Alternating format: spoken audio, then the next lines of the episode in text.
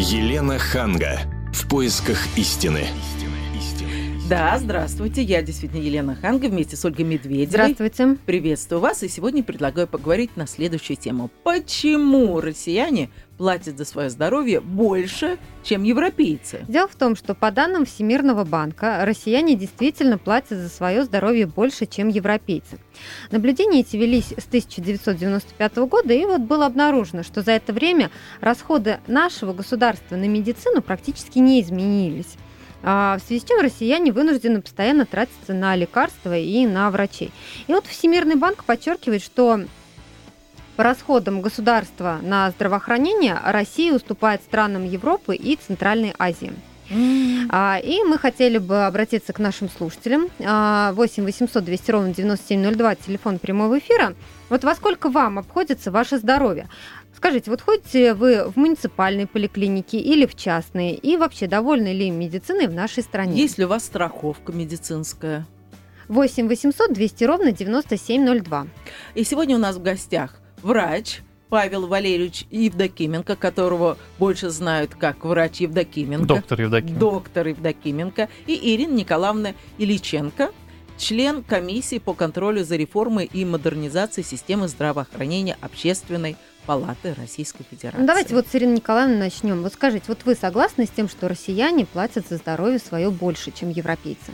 Ну, я согласна с этим отчасти, но я хотела бы вернуться к началу э, вашего выступления, когда вы сказали расходы государства на здравоохранение и расходы населения на здравоохранение. Это не одно и то же. И, конечно, вы абсолютно правы, что расходы нашего государства не очень высоки на здравоохранение, и, соответственно, э, вынуждены наши пациенты добавлять из своего кармана, учитывая, что стоимость медицинских услуг неуклонно растет из года в год на фоне появления новых технологий и так ну далее. Ну да, получается, что услуги дорожают, а государство вкладывает по-прежнему те же деньги, ну, что вот несколько растет, лет назад. конечно, вклады со стороны но, видимо, государства, это не так но, значительно. но недостаточно, да, недостаточно. И поэтому без помощи вложений э, наших, нашего населения, в общем, ситуация не решается достаточно эффективно. А что нам скажет доктор Евдокименко? А мне кажется, здесь проблема делится на две части, о чем мы начали говорить. Ну, во-первых, э, действительно, услуги которые оплачивает население, это одна часть, услуги, которые, ну, деньги, которые вкладывает государство, а, это совсем другое. Но если брать цены, которые платятся за медицину пациентами на Западе и в Америке, я могу сказать, что там гораздо больше платят. У меня есть опыт и работа за границей, и поездок. То есть, на самом деле, э, у нас может быть небогатое население, и нам кажется, что да, оплатим мы дорого. Но на самом деле за границей, как правило, оплачивается все ну, гораздо э, выше. Секундочку, вот здесь я поспорю, потому что там есть очень сильное э, медицинское страхование. Конечно же, американцы жалуются, но оно несопоставимо с нашим. Вот я хотела бы немножко сказать в отношении страхования. Вот мы привыкли к тому, что э, мы все время почти говорим об обязательном медицинском страховании, под которым наше население понимает э, получение бесплатных медицинских услуг, которые гарантированы Конституцией Российской Федерации. Но на самом деле есть и другие виды медицинского страхования, которые у нас не очень хорошо развиваются. Это, в частности, добровольное медицинское страхование. И если мы возьмем такой пример, например, обращение пациента, например, в платную какую-то негосударственную клинику, если бы он заключил полис добровольного медицинского страхования, то ему бы обслуживание годичное обошлось гораздо дешевле, нежели когда он платит за отдельные платные услуги. И, соответственно, разница в цене очень большая вот между этими двумя подходами. А так сложилось в нашей стране, что у нас почему-то рынок отдельных платных услуг развивается гораздо интенсивнее, чем цивилизованные формы, связанные вот с добровольным медицинским Я даже добавлю, что вот у меня ученик Германии, сам я приезжал туда работать, и страховка медицинская, там же люди платят страховку из своего кармана, она достаточно дорогая. То есть, ну, а... не только, очень часто платит работодатель. Или работодатель, но суть в том, что за это оплачивается. То есть э, люди платят. У нас люди за страховку действительно не привыкли платить из своего кармана. Поэтому давайте говорить, что у них медицина ведь тоже не бесплатная. То есть государство не платит, как правило, ни в Германии, ни в Америке. Ну, не знаю, как в Америке, в Германии, по крайней мере. В Европе платят либо люди страховку, либо платят работодатель. Но значит, если платит работодатель, это все равно некий такой налог на него получается. То есть у нас пока еще государство дает людям, ну, оби- так сказать, бесплатную медицинскую страховку, когда человек, ни человек не платит свой карман, ни работодатель. Поэтому мне, мне кажется, здесь надумано, что у нас люди переплачивают. Да, недешево, но и у них недешево. И возьмите операцию любую серьезную провести в Германии, стоит, как правило, гораздо дороже, чем у нас. Поход к стоматологу в, в той же Германии обходится дороже, чем у нас. У нас... Ну, вот смотрите, вот число россиян, недовольных медициной, э, растет с каждым годом.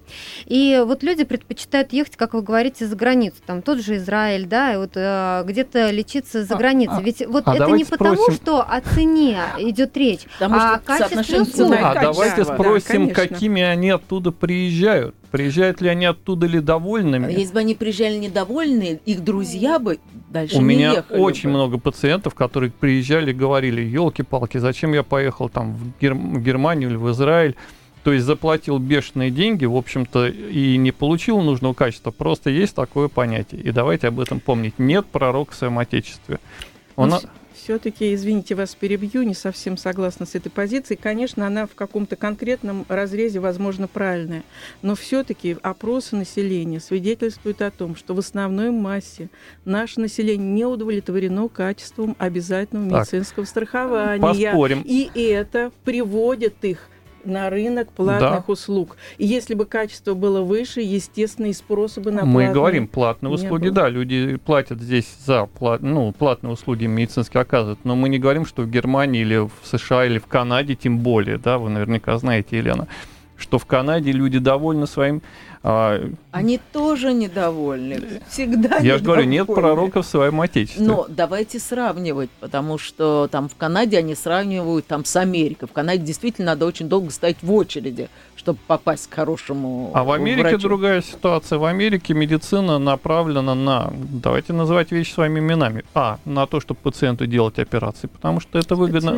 Да, у них фактически пациентов не лечат. Ну, я говорю свою как область, да. Лечат? Ну, будем так говорить, что такое лечение? Ну, вот берем суставы, да, то, с чем я лучше всего сталкиваюсь чаще всего, это, это мое. Чем лечат в Америке? На попей обезболивающие, никто тебе не будет лечить суставы ну, не помогли обезболивающие, хорошо, следующий этап тебе сделает, может быть, если это будет выгодно врачу, несколько уколов сустав. Не помогло, ну извини, меняй сустав. Никто там не борется за то, чтобы человека вылечить. То есть вообще вот дух старой советской школы, который у некоторых врачей в России еще остался, мы боремся за пациента до конца, да. А, Вы сказали все-таки некоторых, да? То не есть, ну, все, безусловно, не все. безусловно. Ну, еще вот я хотела бы добавить к этому, что, конечно, система здравоохранения, и в том числе оплаты за медицинскую помощь в разных странах, они совершенно разные. И вот выделяют, ну так условно, а, система здравоохранения, которыми довольны медики, вот в частности американская система, она относится к этому разряду в большинстве своем. И есть система здравоохранения, которыми довольно население. Примером тому являлся Советский Союз и система здравоохранения, которая у нас здесь была ориентирована на первичную, а не на специализированную медицинскую помощь, как это в Штатах. И это была шикарная да. система. И, кстати сказать, система здравоохранения в Великобритании. Там, э, несмотря на то, что тоже не очень может быть, э, но все равно пациентское сообщество, оно довольно в большей степени Абсолютно Это Мы сейчас прервемся на небольшую рекламу. Я напомню, телефон прямого эфира 8 800 200 ровно 9702. Звоните нам. Согласны ли вы с тем, что вы платите довольно большие деньги за свое здоровье? Елена Ханга. В поисках истины. Итак, ни я, ни Ольга еще, по-моему, не разобрались, почему россияне платят за свое здоровье больше, чем европейцы. Телефон прямого эфира 8 800 200 ровно 9702, а до нас дозвонился Яков. Здравствуйте. Э, добрый вечер. Ну скажите, вот вам во сколько обходится ваше здоровье? Вы вообще ходите в муниципальные или в частные поликлиники? А я вообще не болею. Я готов поделиться своим феноменом. Ну давайте. Э, дело в том, что вот э, мне 41 год, но я выгляжу, как будто мне 25 лет. Mm. Почему? Потому что вот я родился в Азербайджане, прожил там до 17 лет, сами понимаете, там фрукты, э, вот. И в возрасте 17 лет я переехал на ПМЖ в Якутию. Получил там сибирское здоровье, Вот. И благодаря этому я жив, здоров и ни разу не болел. Ну хорошо, все-таки у нас передача не как жить здоровыми, а почему все-таки те, которые болеют, россияне, вынуждены платить за свое здоровье больше, чем европейцы. У вас есть что-нибудь сказать на эту тему? Э, нет, э, только ну, вот хорошо. этот повод. Спасибо большое за ваш звонок. 8 800 200 ровно 9702. До нас дозвонилась Анна Федоровна. Вы знаете, здравствуйте. Здравствуйте. Я вот по какому вопросу. У меня сестра живет в Рязанской области, Спас-Клепиковский район. Она заболела, у нее рожа. Взяли ее в больницу, вот, в районную Спас-Клепики. Вы знаете, все платное. Даже не было лейкопластыря. Покупали в аптеке, заставляли родственников. Все куплено. Угу. Все, вот, все, все дорого. Давайте наши э, гости прокомментируют да, вот Начнем вот с Ирины Николаевны. Все-таки она член комиссии по контролю за реформой и модернизацией системы здравоохранения общественной палаты. Давайте отдувайтесь теперь. А, спасибо за отдувайтесь. Ну, я хочу сказать, конечно, что вот то, что нам говорит слушательница, наверное, это, с одной стороны, реальность, но не самая хорошая реальность, которая у нас наблюдается в стране. И надо сказать, что э, вот те последние постановления правительства, которые вышли э, в 2012 году в отношении платных медицинских услуг, они направлены на то, чтобы все-таки в муниципальных и государственных медицинских учреждениях платность, она была ограничена определенными рамками. И эти рамки касаются сервиса, удобства, но ни в коем случае не должны собой подменять те медицинские услуги, которые оказываются бесплатно. Ну вот скажите, вот, и вот говорят, там нету элементарных Даже бинтов, нет, пластырей да. и так далее. Это что, не выделили деньги на больницу или украли? Ну, я думаю, что вот в 90-х годах, когда такая ситуация ну, 90-х понятно. Это, это было Мы понятно. про 2013 Сейчас, э, ну, я думаю, что это связано с тем, что у нас, конечно, очень а, большая страна. У нас очень большое количество субъектов. И сегодня государство наделило субъекты очень большими полномочиями. И часть финансовых полномочий в том числе переложила на субъекты. Если субъект в экономическом плане не очень состоятелен, если губернатор не очень большую долю из общих средств выделяет на нужды здравоохранения, то такая ситуация может наблюдаться. И не только вот в таком контексте, но и с лекарственным обеспечением mm-hmm. очень много нареканий идет именно вот на субъектовом уровне. То есть это вот издержки, которые связаны, с одной стороны, с большей властью субъектов, а с другой стороны... Э, ну, ну вот, и что делать жителям таких губерний? Ну, нужно, конечно, обращаться э, в органы управления здравоохранением именно вот та, того региона, в котором проживает это ну, недопустимая ситуация. Насколько я понимаю, так вообще быть не должно. Это уже да, речь о какой-то да, непорядочности да, просто да, идет. Да, да. Такого... А на ваш взгляд, в чем дело? Да, именно в том, что, что действительно и деньги разворовываются, давайте называть вещи своими именами, и идут не по назначению. И, в общем, я считаю, что это какой-то элемент непорядочности. Я достаточно долго работал в госмедицине, и да, есть непорядочные даже и врачи, которые начинают вымогать деньги, но так быть не должно. Если уж ты работаешь в государственной медицине, то будь добр и давай пациенту то, что положено, скажем так. Мы дозвонились до Натальи Грачевой, это наш э, спецкор в Швеции. Наталья, здравствуйте. Да, добрый вечер. Наталья, мы сегодня говорим о том, почему россияне платят за свое здоровье больше, чем европейцы. Вот вообще вы с этим согласны? И как дело обстоит с платными и бесплатными медицинскими услугами в Европе? Но в разных странах по-разному. Я могу э, с э, mm-hmm. точностью говорить только про Швецию. И э, если посмотреть э, общие э, как бы проблемы, общие болезни, операции, то действительно в Швеции это обходится дешевле. Если же говорить о помощи э, так сказать, необязательных специалистов, вот, например, зубные врачи. А стоматология чудовищно дорогая в Швеции, поэтому э, лечить зубы многие ездят э, в прибалтийские страны и в Россию даже.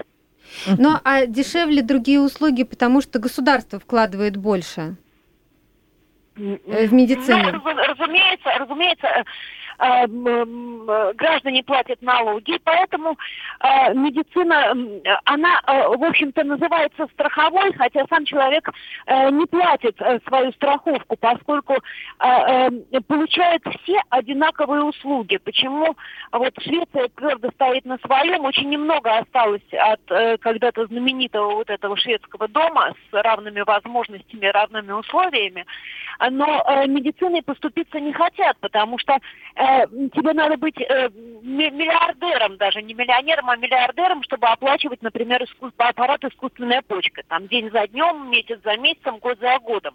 А скажите, а, а кто так, э, оплачивает? Это государство или работ... работодатель? Совершенно верно, э, совершенно верно. Одинаковые права на получение медицинских услуг у всех, вне зависимости от того, какого размера налоги ты платишь. Если ты э, очень богатый человек, ты будешь платить больше налоги, налоги если ты э, победнее, ты будешь меньше налоги платить, но э, медицина, она будет, ты будешь одинаковыми правами обладать на получение медицинских услуг.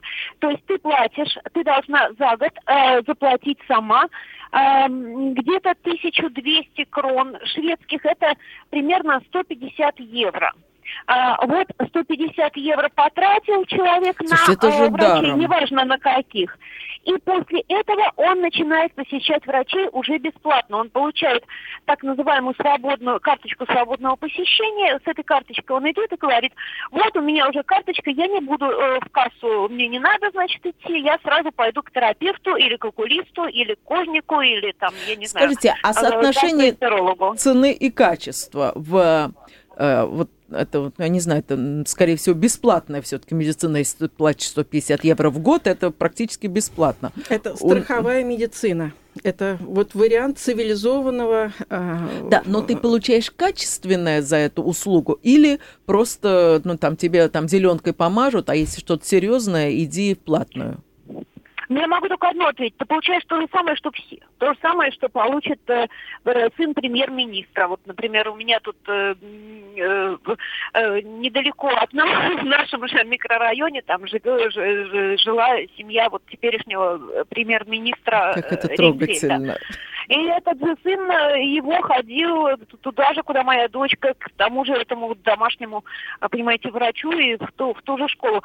Безусловно, можно То есть отношения ко всем одинаковые? одинаковые отношения врачей? Да, можно говорить о том, что можно говорить о том, что медицина, ну, может быть, не звездная, но в принципе шведская медицина всегда считалась хорошей, и даже э, есть такое понятие медицинский туризм, то есть люди едут э, в Швецию как э, семьей, как туристы, если одному из э, членов семьи нужно провести какую-то операцию, срочно исследование какое-то быстрое сделать.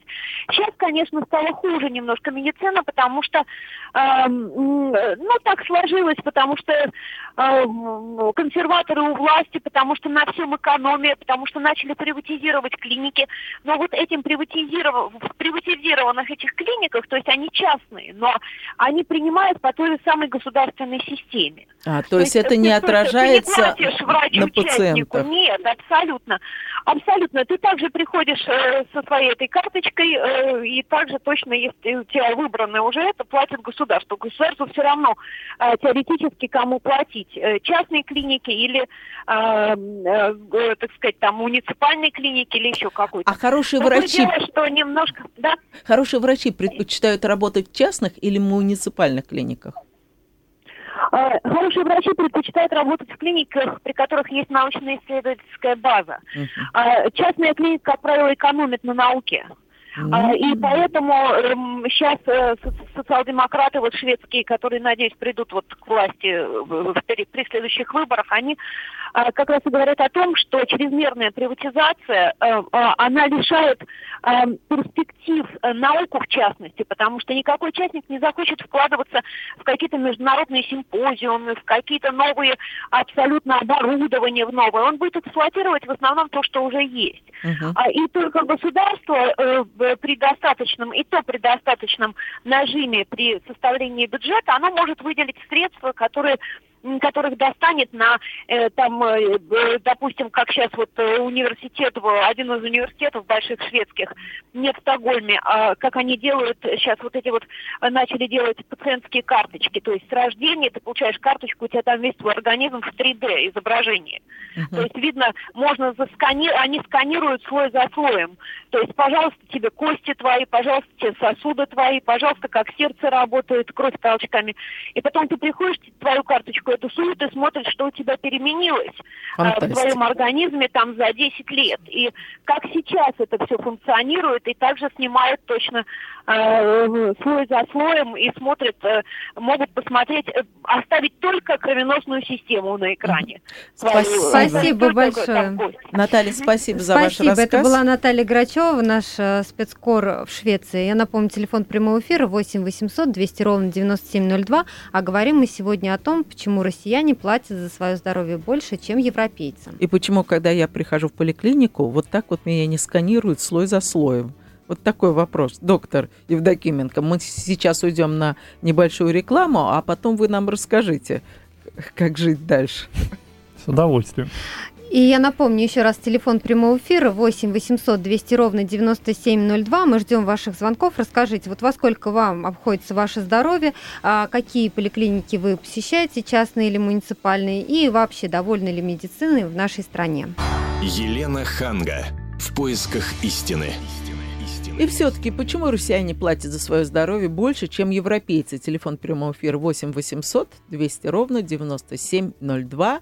И с нами доктор Евдокименко и Ирина Ильиченко, член Общественной палаты Российской Федерации. И вот после э, звонка в Европу нашему спецкору Наталье Грачевой здесь у нас во время рекламы разразился такой спор по этому поводу. Вот я бы хотела, чтобы наши гости озвучили то, да, что они думают по этому поводу сейчас у нас в стране какая медицина? Вот очень сложный вопрос. Ответить на него вот однозначно по факту Одно дело то, что говорится, а другое дело, что мы имеем... главы Змей Горыныч. Да, значит, мы имеем комбинированную систему, государственно-страховую и частную. Такое есть еще где-то в значит, мире? Значит, в мире такого нигде нет. Либо есть государственная система, у нас была такая система в Советском Союзе. Мы от нее ушли. И в 90-х годах мы обратились вот за примерами как раз в европейские страны, и Швеция одна из них, где успешно реализовывались страховые медицинские системы и попытались такое внедрить у себя. Не получилось. Не получилось по разным причинам. Эта система у нас провалилась. К ней стали приделывать государственный фрагмент с тем, чтобы как-то вытянуть обеспечение населения медицинской помощью более-менее качественно тоже не получилось, присоединили частный фрагмент, то есть из средств уже населения. И вот сейчас опять вторая попытка дается страховой системе с тем, чтобы уже мы перешли все-таки на одноканальное финансирование здравоохранения, и всю нагрузку взяла на себя страховая медицина. Есть надежда, что, может быть, будут лучшие успехи, но, конечно, мы не дотягиваем до стран европейского Телефон региона. прямого эфира 8 800 200 ровно 9702. Здравствуйте, Наталья. Да, добрый вечер. А, у меня несколько лет назад был следующий случай, и понадобилась операция на вены с варикозом. И вот в России мало того, что операция ну, так нормально считали где-то тысяч на 150, а, разные врачи расходились во, мнении, что нужно с этим делать, то ли оперировать, то ли uh-huh. не оперировать, uh-huh. то ли они там э, впрыски кислоты, которая склеивает вены. Э, в общем, наши врачи долго не могли с этим определиться. В результате, там, благодаря своим знакомым, я уехала в Германию, uh-huh. слетала буквально на несколько дней, там, 3-4 дня на обследование, после чего э, немцы сказали, что, конечно, 100% операция и с этим затягивать нельзя э, либо же будет гораздо хуже. Всю операцию, включая проживание недели в больнице, в отдельной палате, то есть одноместная палата с питанием, и прочими, и вперед, мне обошлось в три с половиной тысячи евро. Ой. Вот вопрос. Каким образом, да? Хороший вопрос, мы вас мы поняли. Знаем, какие у нас боли, больницы, да. И второй угу. вопрос, вот почему у нас эм, такая проблема с лекарствами, не знаю, обсуждается это сегодня или нет, к сожалению, сначала слушаю ваш эфир. Э, у меня дочка аллергик. Угу. Покупаешь Зертек э, в России, не помогает. Привозишь его из-за границы, моментально помогает. И вот э, в данный момент как бы я имею много командировок э, в Америку, в Европу, и постоянно таскаю с собой лекарства, которые возможно купить без рецепта. Потому что, действительно, таблетки от головы без проблем. Таблетки от аллергии моментально помогают. С нашими почему-то в два раза дороже и успехов ноль. Спасибо, Спасибо за Наталья, звонок. за звонок. Так, мы сейчас попросим сначала Ирину Николаевну прокомментировать звонок, а потом примем еще один. Ну, конечно, фальсификаты на нашем рынке лекарственного огромное количество.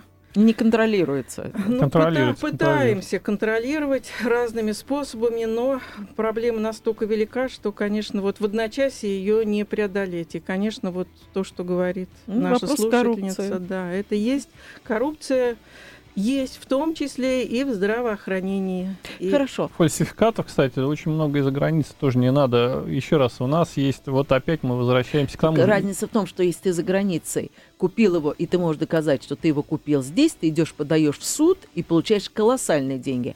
А здесь ты даже... Но, да, тем не менее, фальси- фальсификатов там очень много, и подделок, и тоже остро стоит тема, то есть примерно рынок подделок за границей 10%, кстати говоря, у нас, ну, он выше, да, процентов 12, но еще раз, это не настолько огромно, как кажется. То есть, это официально, да? А неофициально, я думаю, больше. Ну, еще раз, проблема стоит остро во всем мире. Мы Но это вот знаем. наша слушательница говорила еще и о том, что ей не сразу здесь поставили диагноз, она долго ходила. Нет, диагноз да. нет, поставили. Нет, поставили, но насчитали 150 тысяч, а она поехала туда, ей все быстро сделали, и с проживанием, и со всеми. И здесь это ну, затянулся. Ответ на вопрос, потому что у нас частные клиники сами устанавливают цены на ну, В Германии, я думаю, она тоже поехала в частную. И в той же Германии сумасшедший разброс цен, я сразу могу сказать еще раз, знаком с этой страной, с ее медициной. То есть в одной клинике ей насчитали такую цену, в другой с неба взяли в 10 раз дороже. Но она могла выбирать, она выбрала и, то, и что у ей... нас она могла выбирать. У нас же не во всех клиниках насчитали бы такую большую цену. Вот здесь опять ведь стал вопрос о недоверии. Вот один врач сказал так, я ему не доверилась, другой сказал так, и это правильно. И в Германии будет мнение разное разных врачей. Просто немцы, конечно, конечно, отдаю им должное. Даже если они, они делают, извините, хрень, то они это делают с очень умным видом, а наши, э, ну, скажем, верят. Вот приведу пример. Есть один очень известный профессор, э, который, э, я не буду называть фамилию, хотя у него лечатся все наши спортсмены, считается просто звездой. Наша жен, русская женщина едет к нему, он и говорит, ой, у тебя артроз тазобедренного сустава, тебе надо менять сустав. Вот каким чудом она от него сбежала? Он ее убедил фактически. Она приезжает сюда, это светило в Германии. Она приезжает сюда, приходит ко мне на прием, у нее нет артроза. Все ее лечение заняло 15 минут. Один укол, у нее было воспалено сухожилие. Он и хотел отрезать сустав и поставить железку. Мы говорим о том, что и там а, кстати говоря, русские для немцев это сейчас золотая жила, и поэтому они вообще считают, что на русских надо зарабатывать деньги. Эта проблема сейчас есть тоже. Поэтому еще раз, тут есть вопрос недоверия к нашим врачам. Это проблема. Недоверие есть. действительно есть. Телефон прямого эфира 8 800 200 ровно 9702. Доверяете ли вы нашим врачам? А до нас дозвонилась Наталья. Здравствуйте. Здравствуйте. Вы знаете, я, в принципе, по горло сыта нашей бесплатной коммерческой медициной. Когда моему сыну сделали в школе, при положительном манту э, не разрешается у нас делать, как прививку. От гриппа? Нет, не от гриппа. Краснухи? От, э, тоже на туберкулез. Угу. При манту не делается... Ой, что-то вот так это самое разволновалась. Ну, неважно, а, не делаются нет, определенные прививки. Ни, ни, ни в коем случае. Представляете, забацали. Uh-huh. Значит, далее. Лежу в больнице, и старшая медсестра приходит э, так э, посекретничать к блатной пациентке и говорит, вот у нас в этом году рентабельность 900 тысяч только наше отделение дало. И мы прекрасно знаем, что это, что эта рентабельность четко переплывает из фонда лечи, лечебного в фонд премиальных и бонусов к заработной плате медиков. Конечно, нам выгодно экономить на лекарствах, на пациентах, а бесплатно лежат наши пациентки, бедные женщины. И неизвестно, когда два-три выкидыша подряд у женщин лечат их кое-как. Что у нас там за диагностирование, что у нас там за лечение. Кое-как пролечили по схеме 5-7 дней антибиотики. И достаточно на вылет. угу. за бесплатно, только зеленка и йод, как раньше, так и сейчас. Спасибо, и Наталья. К чему мы придем? Да, да, мы к вас чему услышали. мы придем, понимаете? Давайте зададим этот вопрос доктору Евдокименко. А, только вот не надо рассказывать медикам в госклиниках, как они якобы хорошо живут за счет наших пациентов. Например, почему я ушел из госмедицины в свое время. Когда я работаю даже частно, моя норма в день приема 10 человек. 12 это максимум. Я к своим пациентам отношусь уважительно. Точно так же я работал в государственной клинике, я не буду называть название. Когда мне пришли и сказали, что теперь у тебя норма за твои копейки, я, ну, понятно, что зарплаты смешные в госсистеме. И врачи как были, так и остались. И стали, наверное, еще и не лучше. Когда мне сказали, что моя норма теперь 30 человек в день, я сказал, это неуважение не только ко мне как врачу, потому что как я могу 30 человек в день принять нормально, это неуважение к моим пациентам. Поэтому все лучшие врачи в той клинике, в которой я работал, ушли сразу. Поэтому тут вопрос вот этих сумасшедших нормативов. И, конечно, ни о какой большой зарплате, может быть, есть клиники государственные, ну, какие-то счастливцы, но речь там не идет. А кто устанавливает ну, эти вот нормативы? У нас еще очень часто бывает вот на площадке общественной палаты дискуссии в отношении того, что, а, к сожалению, вот молодые врачи, которые приходят в специальность, они э, утеряли нравственно, утеряли. нравственные ориентиры. И вот на фоне вот той чехарды, которая происходит у нас в здравоохранении на протяжении уже почти что 20 лет, ну, вообще нет каких-то нравственных принципов. Они их вот, по сути дела, озвучивают так, как нам только что рассказала Это в связи с слушница. тем, что такие маленькие И, конечно, зарплаты у врачей, вы э, хотите Нет, сказать? это само по себе. То Я есть был это готов работать за маленькую зарплату. Я не был готов, работая в государственной медицине, к неуважению своему пациентам. То есть, э, что такое 30 человек в день? Сколько минут я должен? А еще там надо справки выписать и Да, там а, рецепта. То есть, да. сколько минут я должен уделить пациенту? О каком правильном диагнозе? Я считаю, это дискредитация меня как врача. Поэтому остаются те, кто, в общем, Вот. готов И на еще, эту конечно, вот такой аспект, что на фоне модернизации здравоохранения постоянно растет э, нагрузка на ну, первичное здравоохранение, так скажем. И у них появляются дополнительные, дополнительные, дополнительные задачи, которые Да. они должны решать. Ну, например, возьмем Москву и переход ее на трехуровневую систему оказания амбулаторно-поликлинической помощи. И вот эти э, нагрузки, они никак не соизмеряются с реальной практикой. То есть никто заранее не просчитал, во что это выльется. И, по сути дела, невыполнимые, невыполнимые задачи ставятся также перед медицинским И самое персоналом. главное, никого не волнует, как ты вылечил пациента, насколько ты оказал помощь. Просчитываться будет только то количество людей, которые ты принял. То есть, Да, ну, это галочка ставится. Телефон прямого эфира 8 800 200 ровно 9702. Звоните, рассказывайте, доверяете ли вы нашей медицине, пользуетесь ли вы страховкой и предпочитаете ли вы, может быть, поехать, если можете себе позволить, а, в какую-то европейскую страну. Но вот вы А- говорите об этих нормативах, но их же устанавливает министерство, они же исходят из чего-то. Вы хотите сказать, что они не в курсе, что нереально принять 30 человек и еще э, э, заниматься писаниной? Ну, но во всяком случае, вот реальной оценки этой ситуации ее нет на деле. То есть ставятся новые задачи с учетом изменения, ну вот введением стандартов, введением там новых других, ну профилактической помощи, которая сейчас возлагается уже на э, медицинский персонал в амбулаторных учреждениях, но нет просчета А я говорю, давайте называть вещи своими именами. Два фактора. Коррупция и не хватает врачей. И не хватает врачей, и еще теперь такая ситуация сложилась, что действительно многие молодые врачи, есть среди них умницы, светлые головы, но нет вот этой идейности, которая была раньше, к сожалению. Вот на этой грустной ноте мы вынуждены закончить нашу передачу. Но я хотела пожелать сибирского здоровья нашим слушателям. Оставайтесь с нами. Впереди еще. Елена Ханга. В поисках истины.